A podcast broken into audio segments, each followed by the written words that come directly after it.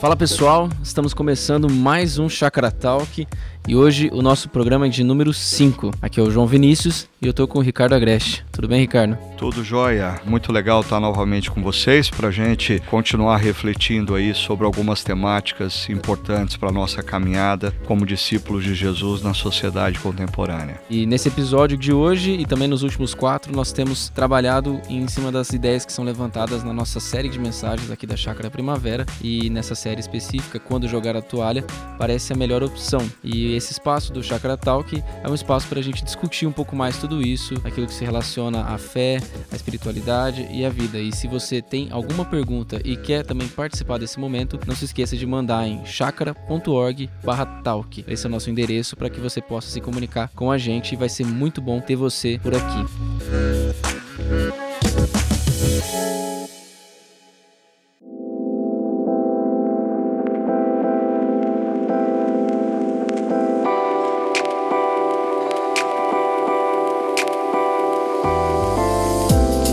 Ricardo, nós terminamos ontem mais uma série de mensagens e fomos muito abençoados com tudo isso. E você lidou com diversas questões como desânimo, frustração, questões emocionais. E eu quero propor aqui um, um exercício rápido para que a gente possa retomar todo esse conteúdo e a gente poder lembrar das situações que você levantou. E você usou três histórias bíblicas nessa sua reflexão: a de Moisés, a de Elias e também de Davi. E eu queria que você falasse pra gente um pouco sobre qual a característica que cada um desses personagens que mais chama a sua atenção.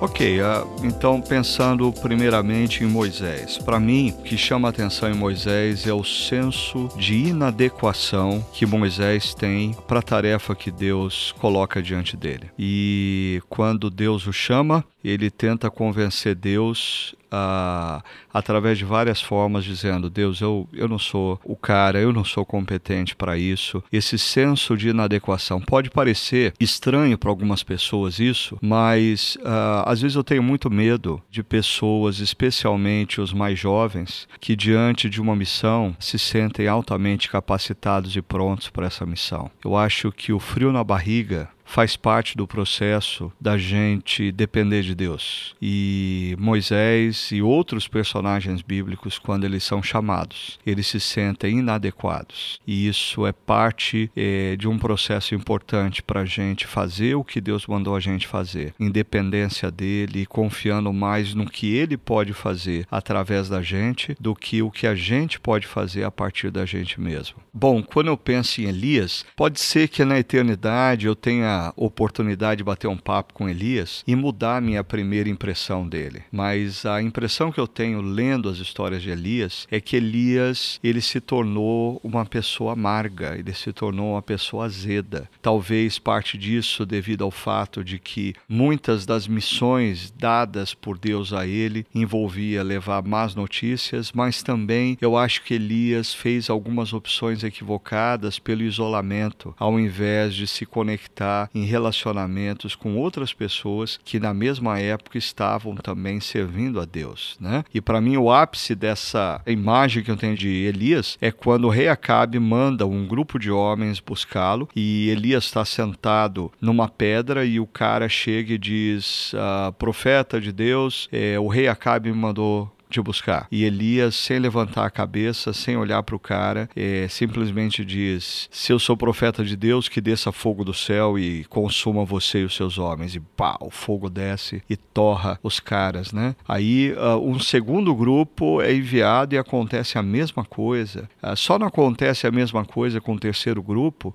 porque o líder daquele grupo fica sabendo das histórias anteriores e ele chega fininho diante de Elias e, e, e fala: Profeta de Deus, eu primeiramente quero dizer para você que eu, eu sou pai de família, eu tenho criança pequena para criar, ou seja, pega leve, né? Aí Elias é, resolve pegar leve e vai com os caras. Mas esse mau humor de Elias é uma coisa que eu acho que a gente tem que tomar cuidado na vida, porque nós enfrentamos adversidades, nós enfrentamos situações difíceis. Aqueles que estão no ministério têm que lidar, às vezes, com pessoas em pecado. A gente tem que falar contra o pecado estrutural da sociedade, mas a gente tem que tomar muito cuidado para a gente não perder a ternura o amor pelas pessoas, não se esquecer de que a razão principal pela qual nós falamos, às vezes até de maneira dura, é esperando o arrependimento das pessoas. Senão a gente se torna meio como Elias, ou uma outra versão disso, a gente se torna o profeta Jonas, um profeta que fala contra o pecado, mas não tem expectativas que as pessoas se arrependam, e quando elas se arrependem, ele fica doido da vida, porque o que ele queria ver também era fogo descendo dos céus e queimando e torrando todo mundo. E por último aqui,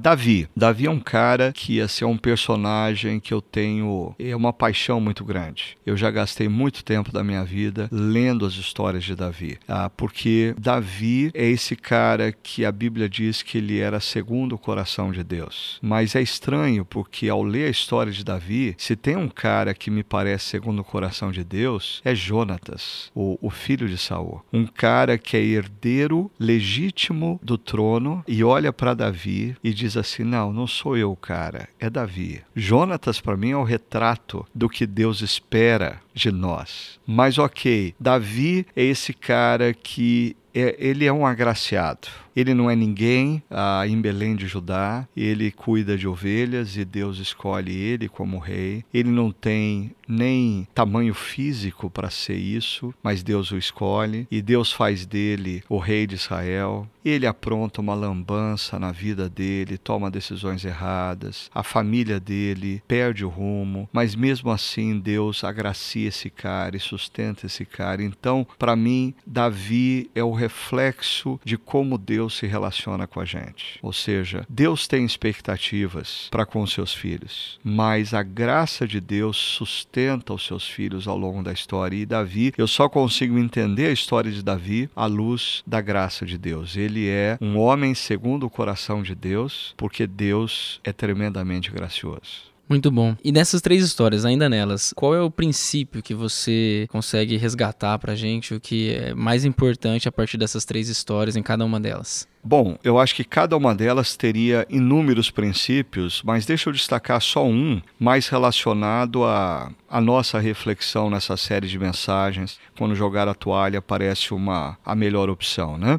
Ah, Moisés, eu acho que assim, dentro do contexto que nós analisamos, é, Moisés nos ensina que a, a causa primária do nosso esgotamento pode não estar no excesso de trabalho, mas na má gestão da vida. Para mim, assim, isso fica claro quando o sogro de Moisés olha o que Moisés está fazendo e Moisés está se dedicando intensamente a cuidar do povo. Mas Jetro diz: o que você está fazendo não é bom. Ou seja, o problema ali não é excesso de trabalho, o problema é má gestão da vida. Para mim, isso é muito importante porque Moisés, com a má gestão do seu tempo, da sua energia, ah, das suas tarefas. Ele não está gerando um problema só para ele, ele está gerando um problema para o povo, porque o povo também está cansado. Então, guardem isso quando a gente faz uma má gestão da nossa própria vida, não somos só nós que somos prejudicados. É nossas esposas, nossos maridos, nossos filhos, as pessoas que estão à nossa volta pagam um preço às vezes bem alto por a gente não ter uma boa administração do nosso tempo, da nossa energia, do nosso esforço físico. Né? Ah, pensando no caso de Elias, como eu disse, eu acho que Elias ele se torna um cara um tanto quanto amargurado amargurado. E eu acho que um princípio que me vem da vida de Elias é quando diante do esgotamento,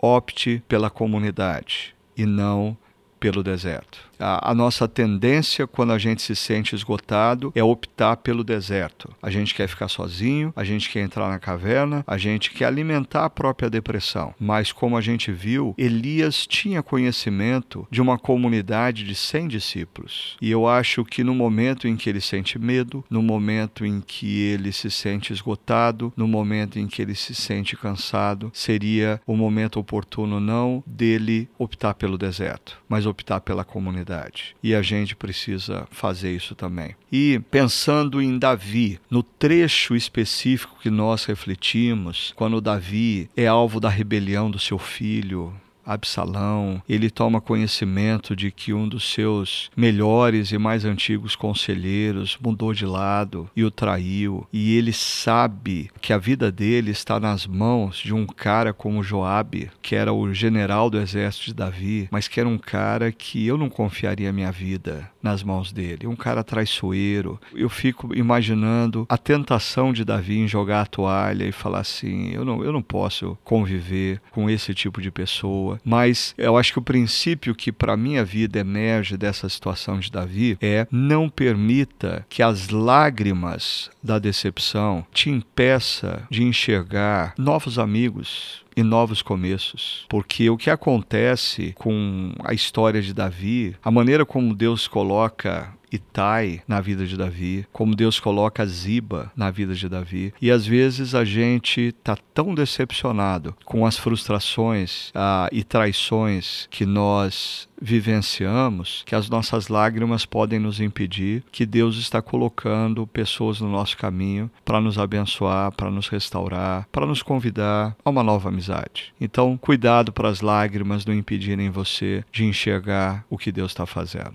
É interessante como a gente olha para tudo isso e vê que Deus nos responsabiliza, né? Diante das, das nossas questões aqui. A gente, a gente percebe que quando a gente se vê como Moisés, Elias e Davi, às vezes inadequados, um pouco amargurados diante da vida, se sentindo traídos, mas ao mesmo tempo Deus tem oferecido respostas para nós e nos colocando diante dessas respostas para ter uma, algum tipo de ação, né? Então a própria gestão, tomar conta da nossa vida, administrar os recursos que Deus tem nos dado, procurar uma comunidade e também é, buscar novos começos, nunca é, se fechar a possibilidade de recomeçar. Isso me lembra um pouco algo que em algumas outras reflexões é, nós apontamos, que eu acho que a nossa geração é, vive às vezes uma dicotomia entre uma visão de que porque Deus é soberano, eu sou passivo. E o outro extremo é a vida depende do que eu faço, que é um tremendo narcisismo, a gente se colocar no centro da ação e atribuir valor ao que a gente faz e se esquecer da ação de Deus. E eu sempre procuro colocar, eu acho que a gente está precisando redescobrir uh, o caminho da cocriação. Deus nos capacita para nós sermos o que Ele deseja que nós sejamos. Né? E a cocriação eu sempre exemplifico com a história do profeta Eliseu e aquela viúva, quando o profeta fala para ela voltar para casa e encher a, as vasilhas de azeite. Né? E a minha pergunta é sempre: quantas vasilhas estariam cheias de azeite? A resposta é: quantas vasilhas ela conseguisse recolher? Quando encheu a última vasilha, o azeite cessou. Ou seja, a multiplicar o azeite era ação de Deus. Juntar as vasilhas era responsabilidade dela. E eu acho que na nossa vida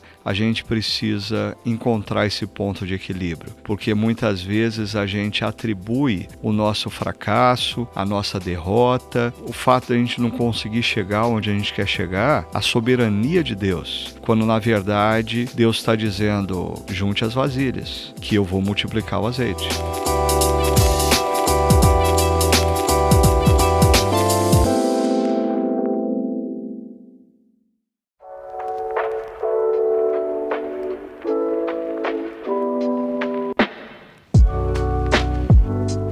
Interessante, Ricardo. E isso tem a ver com uma pergunta que a gente recebeu aqui do Henrique, que eu queria trazer para nossa discussão também. Ele está perguntando sobre um texto bíblico e ele está falando sobre o texto de 1 Coríntios 9. É, eu vou ler esse texto aqui para gente, pode ser? Aham. Uhum. O texto diz assim: Vocês não sabem que dentre todos os que correm no estádio, apenas um ganha o prêmio? Corram de tal modo que alcancem o prêmio. Todos os que competem nos jogos se submetem ao treinamento rigoroso para obter uma coroa que logo perece. Mas nós o fazemos para ganhar uma coroa que dura para sempre. Sendo assim, não corro como quem corre sem alvo, e não luto como quem esmurra o ar, mas esmurro meu corpo e faço dele meu escravo, para que, depois de ter pregado aos outros, eu mesmo não venha a ser reprovado. Bom, o que o Henrique quer saber com isso é como a gente pode entender esse trecho bíblico é, a partir do contexto da cultura de desempenho e toda a temática que foi trabalhada nessa série. Legal, Henrique. Muito obrigado pela sua pergunta, porque ela me ajuda a enfatizar algo que uh, faz parte da minha agenda diante de pastores, líderes e pessoas que frequentam comunidades cristãs. Porque eu diria que muitos pastores, líderes e pessoas vivem uma teologia, como eu gosto de brincar, uma teologia Zeca Pagodinho. Uh, deixa a vida me levar, vida leva eu. E elas uh, justificam essa teologia dizendo que isso é confiar em Deus, é deixar que Deus faça a obra e elas vão simplesmente descansar em Deus. Uh, desculpe, eu acho que a maioria dessas pessoas que pensam assim, elas na verdade têm alguma dificuldade em entender que tudo na vida, para você alcançar determinados objetivos, existe um preço a ser pago. E esse preço passa muitas muitas vezes por a gente se disciplinar é, e colocar as nossas forças, a nossa energia, o nosso foco naquilo que de fato nós queremos chegar. Agora, quando você pega esse texto bíblico, é interessante porque Paulo ele faz um comparativo com aqueles que correm por uma coroa corruptível que passam por um treinamento rigoroso. E Paulo não nega o fato de que nós precisamos nos submeter a um treinamento rigoroso rigoroso. Ele só está dizendo que a nossa coroa não é corruptível. Ou seja, ele está dizendo, nós que corremos por uma coroa incorruptível, aí sim nós precisamos ter maior empenho e não vivermos como pessoas que correm sem alvo. E aí trago para nossa série um exercício que eu procurei estimular entre as pessoas é esse exercício de você parar na sua vida, a Eclesiastes 3, a tempo para tudo, e nesse tempo que você está vivendo, quais são as três linhas de atuação que Deus deseja que você coloque o melhor melhor da sua força física, da sua força intelectual, da sua força emocional. Ou seja, você precisa saber qual é a corrida que Deus está propondo para você. E você precisa responsavelmente organizar a sua agenda, organizar os recursos que você tem e dedicar o melhor de você para isso. E aí, eu não sei, Henrique, se ficou alguma confusão, mas eu queria dissipar se existe essa confusão. Eu acho que existe uma diferença entre a cultura do desempenho que a nossa sociedade estabelece e o que Paulo está falando nesse texto aqui. A cultura do desempenho faz com que você coloque a sua identidade na sua performance. O que Paulo está dizendo aqui é resolvida a questão da identidade. Você é filho amado de Deus, em quem Deus tem todo prazer. Você não precisa do desempenho da performance para reafirmar sua identidade. A resolvida a questão da identidade você tem uma missão dada por Deus. Viva essa missão com toda intensidade e sem medo, porque o teu valor não está na sua performance. O seu valor está em quem Deus diz que você é. Você é filho amado e ele tem todo o prazer em você. E isso nos dá liberdade para vivermos a missão, até mesmo sem medo de errar, porque a nossa identidade não está baseada na nossa performance. Sim, eu penso que nesse texto, quando você fala de devoção, um dos ângulos de tentação e das linhas, é, você lembra nós sobre a importância de ter uma vida centrada no nosso relacionamento com Deus. É esse relacionamento que orienta todas as outras coisas que a gente faz. E aí me vem uma palavra que me chama sempre muita atenção, que é a esperança. Então, acho que diante desse texto, onde a gente procura uma coroa que não perece, a coroa incorruptível, nós estamos falando de, de uma esperança por trás. E por causa dessa esperança, que é a esperança que vem a partir da nossa chamada chamado cristão, é, as coisas que nós fazemos têm a ver com os ecos da eternidade, né? E não com as coisas daqui. Então a gente não trabalha só para ser rico, ter um carro do ano, ter uma casa boa. O nosso trabalho vai muito mais além dessas coisas, né? Tem a ver com uma cosmovisão, ou seja, se a vida se resume para você ao aqui e agora, a história, você vai viver de uma determinada maneira. Mas se você concebe que a história é a antessala da verdadeira história, história, que é uma história eterna, você precisa viver uma relação com a sua profissão, com a sua carreira de trabalho, com o seu dinheiro dentro dessa cosmovisão. Ou seja, você tem como alvo a eternidade. A história é o nosso espaço prioritário para a missão. Na eternidade, nós estamos desfrutando da presença de Deus e do reino de Deus. Mas agora na história é hora da gente se engajar na missão. Isso muda a nossa relação com todas as coisas que estão à nossa volta. Isso redimensiona os valores que nós atribuímos à carreira profissional, à família, a filhos, aos estudos e tudo mais. É uma cosmovisão cristã que ressignifica as nossas relações na história.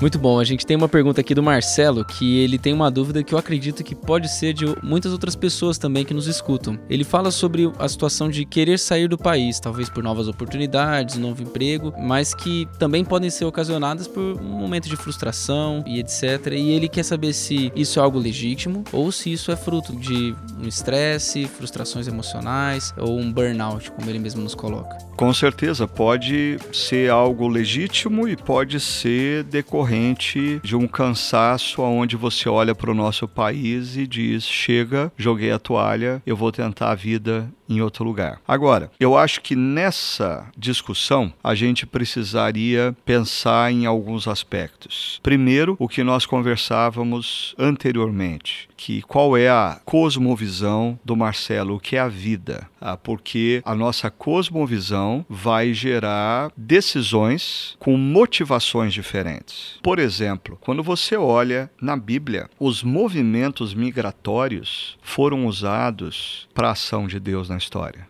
E Abraão é um imigrante. Jacó é um imigrante, José é um imigrante, Daniel é um imigrante. Existem inúmeros imigrantes na história da Bíblia que eles são usados para a história da redenção. O que me preocupa hoje em dia é um movimento migratório que tem como motivação primária e única resolver problemas financeiros eu me ressinto de ver que, por exemplo, jovens cristãos que se movem para outros países, para outras regiões, é, esse movimento não tem na agenda deles a pergunta: como eu posso ser um discípulo de Jesus naquela cultura e fazer diferença naquela cultura? Ou seja, quando a agenda, a decisão de ir para um outro lugar se resume única e exclusivamente em resolver um problema financeiro, nós estamos estamos afirmando que somos cristãos, mas estamos sendo regidos por uma cosmovisão que não é cristã, aonde o que nós precisamos na vida é de dinheiro. Ponto final. Então essa é uma consideração que a gente precisa fazer. Olhando para a Bíblia, Deus usa movimentos migratórios para a obra da redenção. E a pergunta é, diante de uma crise econômica no país, tantos jovens cristãos que estão deixando o nosso país para outras culturas, o que que está movendo? Qual qual é a motivação por detrás? Meramente financeira? Está errado. Vamos colocar uma visão de reino de Deus nesse processo. E eu acho que, por exemplo, Jacó desce para o Egito ou Abraão se move de Ur ah, por uma necessidade física. Ah, existia fome na terra. Então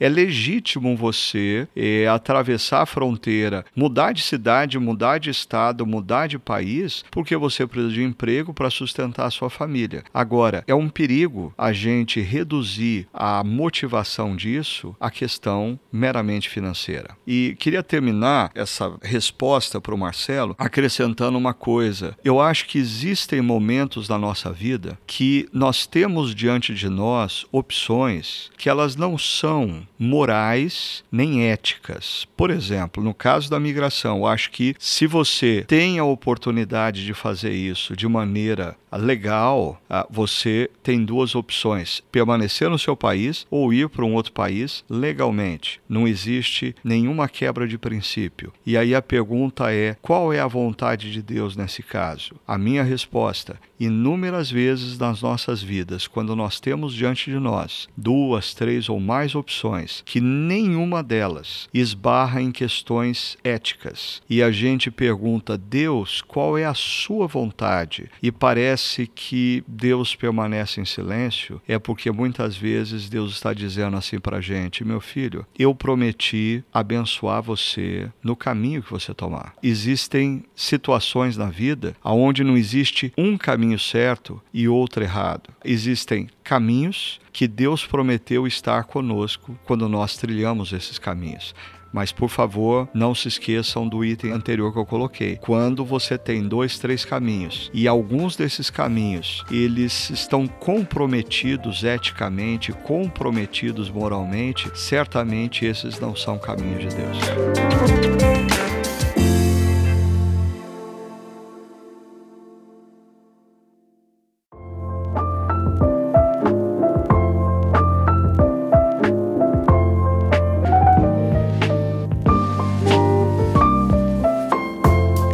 Ricardo, é, você tem falado bastante sobre tecnologias e redes sociais e eu lembrei de uma palestra que eu vi do Mike Gorin que ele falou sobre o uso da tecnologia e ele deu um conselho bem prático. Ele falou sobre é, não usar nenhuma tecnologia nem antes de dormir e nem logo ao acordar. Para você, assim, como você acha que a gente pode praticar esse conselho, uma vez que, é, na minha percepção, essa é a coisa que a gente mais faz. A gente, a primeira coisa que a gente olha de manhã é o celular e é aquilo que nos coloca para dormir ao final do dia é um celular também. Eu acho que, primeiro, é, a gente precisa perceber que a questão não é contra a tecnologia, senão a gente vai se tornar um bando de Amish que acha que viver com Deus de maneira santa é não abraçar a tecnologia. Eu acho que o problema é nós não percebermos que a tecnologia gera cultura. A tecnologia muda hábitos. A tecnologia atribui determinados valores que começam a formatar a sua vida. Então aí você começa a estar a serviço da tecnologia e não a tecnologia a serviço de você. Eu acho que o que o Mike Gorin sugeriu quando ele colocou isso não foi um estabelecimento de regras. Por sinal, a gente, sempre quando a gente entende que algo é uma regra e não existe razão para a regra, a gente cria o legalismo. Então, pessoas podem dizer: ah, ok,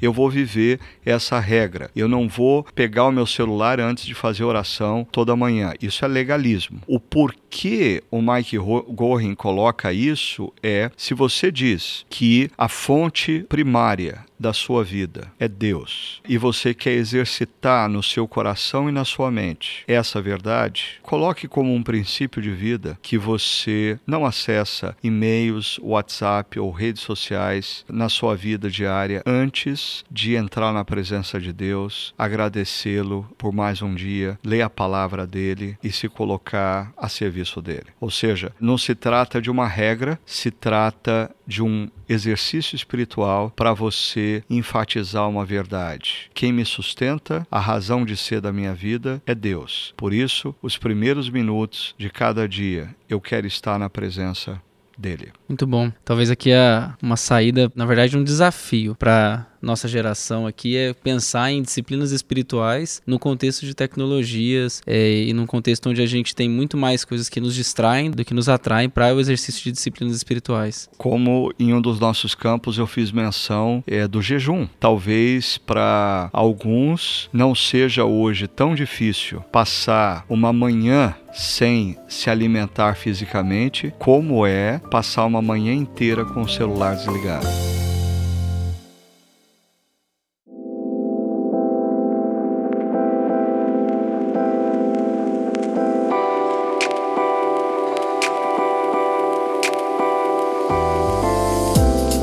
Ricardo, uma outra pergunta aqui sobre. Uh, ontem você comentou conosco sobre o poder do Espírito Santo, a capacitação que vem com o poder do Espírito Santo. Você até usou a palavra dinamis no original ali, que nos dá essa ideia. Mas como você acha que o Espírito Santo nos capacita hoje para que a gente então não desista diante das dificuldades através desse conceito de capacitação? Eu imagino da seguinte forma: que essa capacitação do Espírito ela está no realizar. Quando, por exemplo, o Espírito Santo desce sobre os apóstolos em Atos, o Espírito Santo vai capacitá-los para a missão, enquanto eles vão em missão. Então, às vezes as pessoas acham assim que essa capacitação do espírito, por exemplo, vai tirar de mim a vontade de pecar. Não vai. Eu convivo com uma natureza pecadora. Essa capacitação do espírito vai me dar vontade de fazer só as coisas certas. Não vai. Deus quer que você cuide do seu corpo, e esse é um princípio de mentoria para você. O Espírito Santo de Deus vai capacitar você a cuidar do seu corpo, mas quem vai ter que lutar contra a vontade de permanecer na cama de manhã e não fazer exercício físico é você. Essas são as vasilhas que você tem que recolher. Então, existem inúmeras coisas que a gente poderia aplicar isso mas as pessoas, por exemplo, eu já ouvi de pessoas até relacionados a, a atos pecaminosos, que elas dizem assim: ah, mas se Deus não queria que eu fizesse isso, ele teria tirado a vontade de mim. Não, Deus não quer um bando de robôs. E nós convivemos com o Espírito Santo que nos capacita numa natureza ainda disfuncional. Então nós precisamos saber o que Deus espera de nós e exercitarmos o nosso coração e a nossa mente a fazermos o que Deus quer de nós. E a capacitação do Espírito está no fazer, no realizar. E é essa confiança que a gente tem que ter.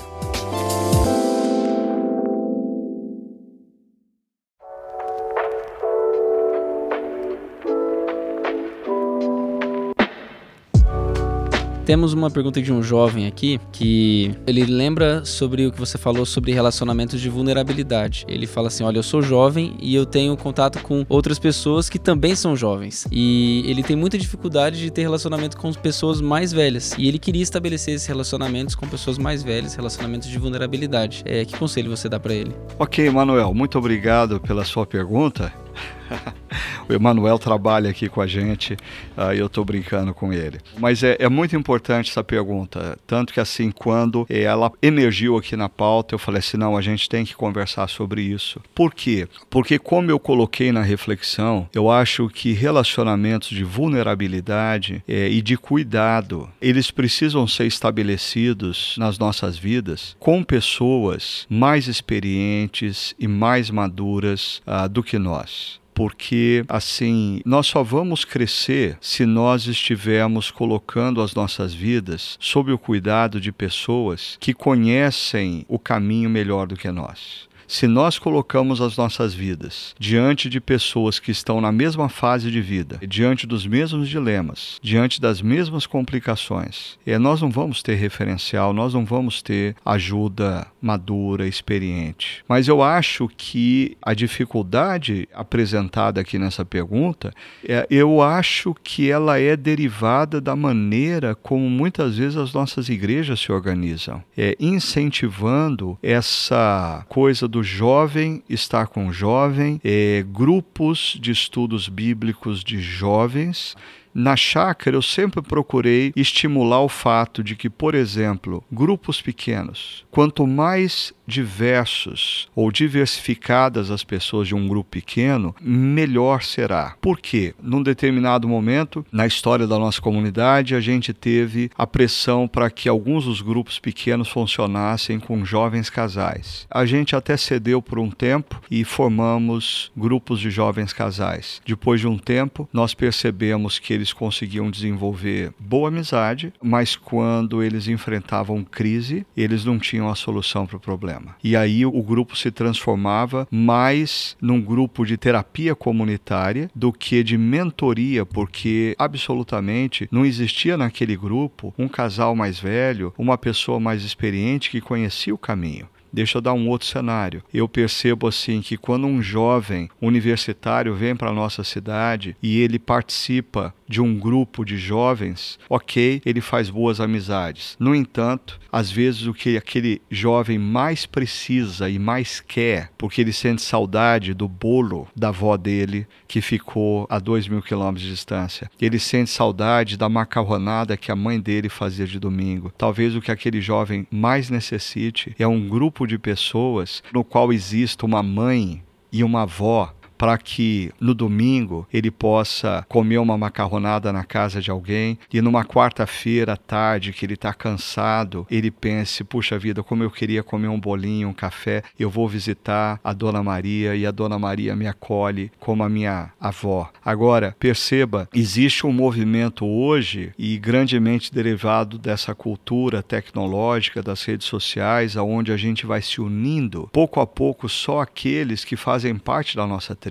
E mais e mais existem igrejas que são igrejas de jovens. E a gente precisa se relacionar com pessoas que estão na mesma jornada que a gente, mas alguns quilômetros adiante, para que a gente consiga entender as crises que a gente está vivendo naquele momento. Então, o conselho que eu daria a qualquer jovem que busca esse processo de relacionamentos, de mentoria, talvez saia da sua zona de conforto, saia desse grupo pequeno aonde todo mundo pensa da mesma forma. Saia desse grupo pequeno onde todo mundo concorda entre si e estabeleça um relacionamento num grupo pequeno com pessoas que pensam diferente de você, pessoas que têm idades diferentes e aí existe uma rica descoberta. Você vai descobrir que existe alguém que está mais à frente da jornada, que pode te ajudar e te orientar, mas você vai descobrir também que tem alguém mais jovem que você, que está de olho em você e fez de você o ponto ponto de referência para onde ela vai caminhar. Eu penso também como a igreja enquanto uma família estendida, né? E, e acho que isso é muito importante para jovens como eu e assim também como o Emanuel, é, que precisam dessa família e todos nós precisamos uns dos outros. Acho que isso que você falou é muito, muito valioso. É importante a gente perceber que quanto mais a nossa sociedade viver esse processo de fragmentação de famílias, casais se separando, a família mosaico, eu diria que existe um clamor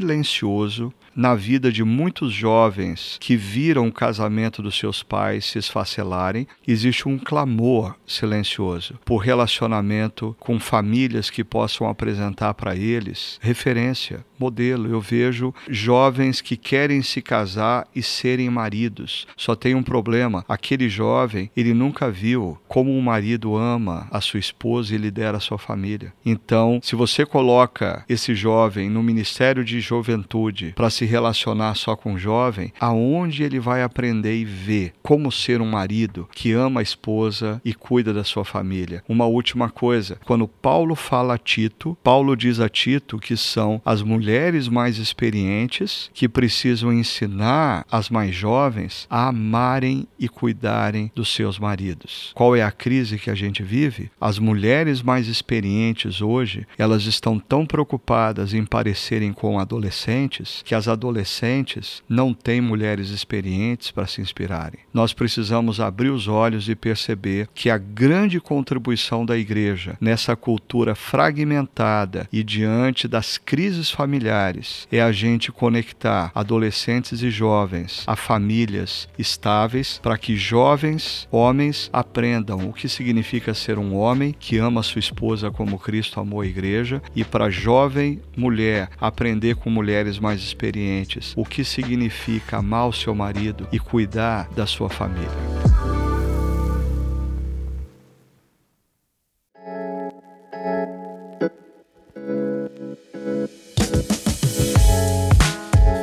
Ricardo, muito bom estar aqui com você e eu também quero agradecer a audiência de nossos ouvintes. Apesar de nós termos terminado a nossa série de mensagens, nós ainda temos muita, muitas outras perguntas e nós vamos ainda trabalhar nos próximos episódios. Então, fique aqui com a gente e até mais, até a semana que vem. Um grande abraço.